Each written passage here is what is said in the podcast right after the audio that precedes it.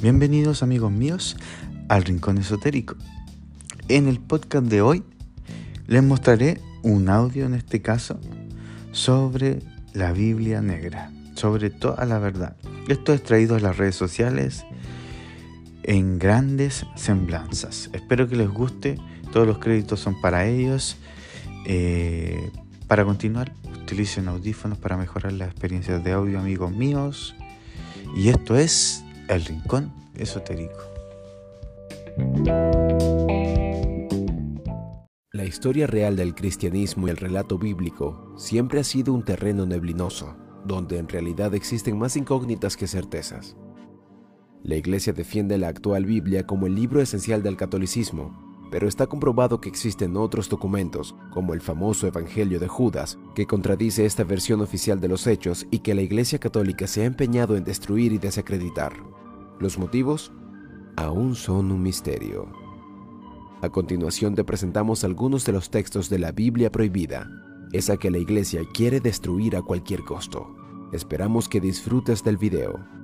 No olvides seguirnos y reaccionar al video para ayudarnos a crecer.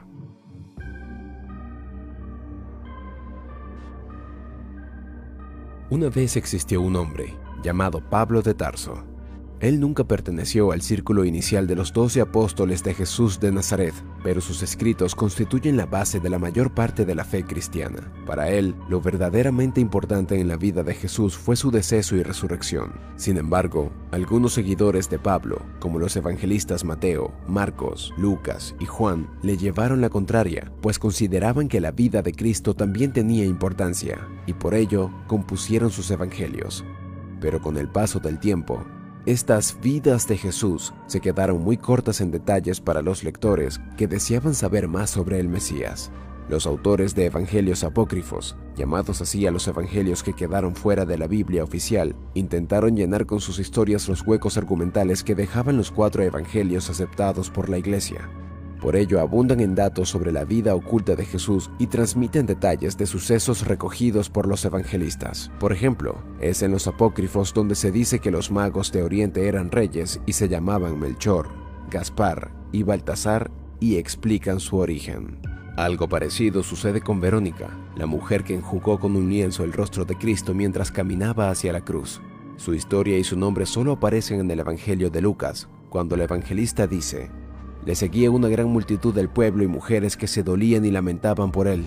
Volviéndose a ellas, dijo, Hijas de Jerusalén, no lloréis por mí, llorad más bien por vosotras y por vuestros hijos, porque llegarán días en que se dirá, Dichosas las estériles, las entrañas que no engendraron y los pechos que no criaron. Pero este pasaje le pareció demasiado escueto y simple a la Iglesia Católica, que lo transformó en la historia siguiente, recogida en el apócrifo deceso de Pablo. Cuando mi Señor se iba por ahí predicando y yo carecía de su presencia muy a pesar mío, quise que me pintaran su imagen, para que mientras me veía privada de su presencia, me diese al menos consuelo su figura. Y cuando llevaba el lienzo al pintor para que me la pintara, el Señor me salió al paso y me preguntó a dónde iba. Cuando le expliqué la causa de mi marcha, me pidió el lienzo y me lo devolvió señalado con la imagen de su venerable faz. Por consiguiente, si alguien mira con devoción su aspecto, obtendrá el beneficio de su curación. De hecho, como dato curioso, Verónica es un vocablo grecolatino, una especie de traducción de las palabras vero icono, que significa verdadera imagen de Jesús. Esto ya deja espacio para algunas teorías interesantes. ¿Era acaso este misterioso personaje la hija de Jesús? ¿O acaso podría ser su hermana? Dudas, más dudas y pocas respuestas por parte de la iglesia. En el episodio de la crucifixión de Jesús, los apócrifos también rellenan las lagunas que dejan los evangelios canónicos. Según estos últimos, a la izquierda y a la derecha de Jesús fueron crucificados dos bandoleros, que es como los romanos llamaban a los criminales y a los enemigos que se oponían a su poder. El Evangelio no autorizado de Nicodemo nos proporciona los nombres de estos bandidos. Allí se refiere que el prefecto romano Poncio Pilatos, tras oír a los judíos, da la orden para poner fin a la vida de Jesús. Uno de los episodios que más llama la atención en la pasión de Jesús solo aparece en el Evangelio de Juan, la lanza de un soldado romano al costado de Jesús para hacer que su deceso ocurriera de manera segura. En este texto, el soldado es un personaje anónimo, pero el Evangelio de Nicodemo y una presunta carta de Pilatos a Herodes nos revelan su nombre. Quien clavó la lanza en el costado del Señor se llamaba Longino y su cargo era el de centurión. Entre el deceso y hasta la resurrección de Jesús hay un oscuro episodio que no aparece en los evangelios, pero sí en un par de breves alusiones de un escrito canónico. No es otro que el maniático deceso de Jesús a los infiernos. Este hecho se desarrolla en la segunda parte de un apócrifo, el Evangelio de Nicodemo. Cuentan cómo en el retorno de Galilea, donde habían sido testigos de la ascensión de Jesús hasta Jerusalén, le salió al encuentro una gran muchedumbre de hombres vestidos de blanco, que resultaron ser los resucitados con Jesús. Entre ellos, reconocieron a dos que se llamaron Leucio y Carino, que les contaron los maravillosos acontecimientos tras el final del Maestro, entre ellos su visita a los infiernos. El comienzo de la narración suena así. Estábamos nosotros en el infierno en compañía de todos los que habían muerto desde el principio, y a la medianoche amaneció en aquellas oscuridades como la luz del sol, y con su brillo fuimos todos iluminados y pudimos vernos unos a otros. Y al punto nuestro padre Abraham, los patriarcas y los profetas, y todos a una se llenaron de regocijo y dijeron entre sí, Esta luz proviene de un gran resplandor. Entonces el profeta Isaías dijo, Esta luz procede del Padre, del Hijo y del Espíritu Santo. Los antiguos patriarcas comenzaron a regocijarse de inmediato con la liberación que se les avecinaba, mientras que Satán prevenía a sus huestes a fin de que se prepararan para recibir a Jesús. Satán mandó a reforzar las puertas del infierno, pero al conjuro de una voz celestial se hicieron añicos las puertas de bronce, los cerrojos de hierro quedaron reducidos a pedazos, y todos los difuntos encadenados se vieron libres de sus ligaduras, nosotros entre ellos. Entonces penetró dentro el Rey de la Gloria en figura humana, y todos los antros oscuros del infierno fueron iluminados.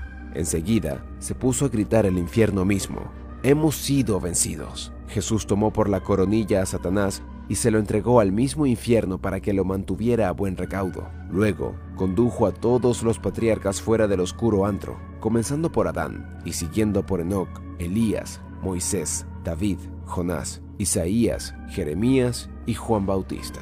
¿Por qué todos los fieles seguidores de Dios estaban en el infierno? ¿Por qué Cristo, Hijo obediente que entregó su vida por el Padre, sería enviado al infierno? son incógnitas que nunca fueron respondidas por la Iglesia. La diversidad de testimonios de los evangelios apócrifos sobre la vida de Cristo reflejaba una realidad que ya debió de darse al poco de su deceso.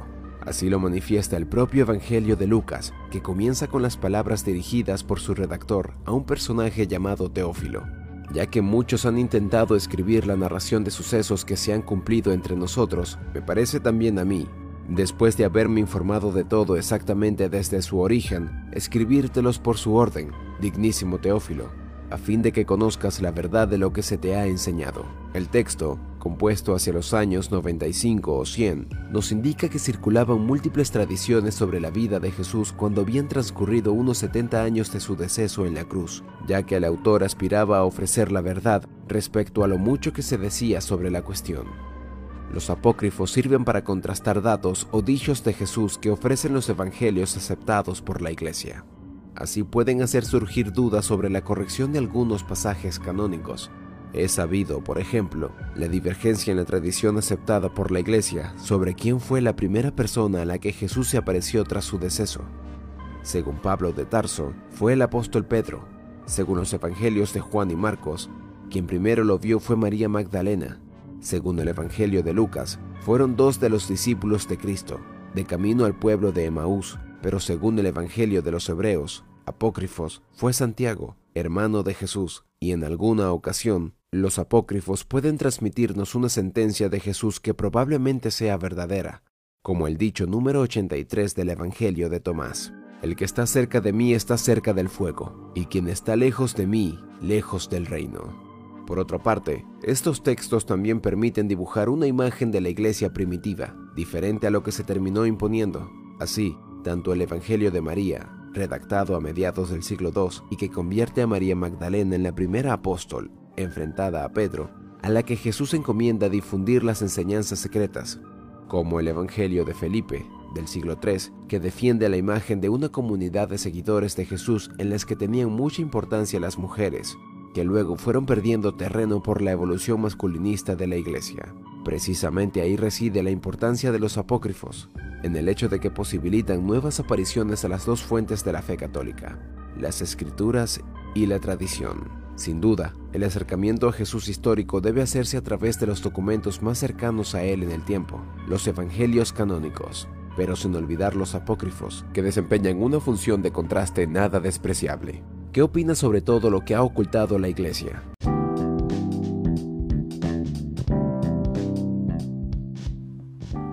Mis queridísimos amigos, esto ha sido el podcast eh, cortito de hoy, hablando sobre la Biblia negra y cuéntenme, ¿qué les pareció este audio que les acabo de mostrar de grandes semblanzas?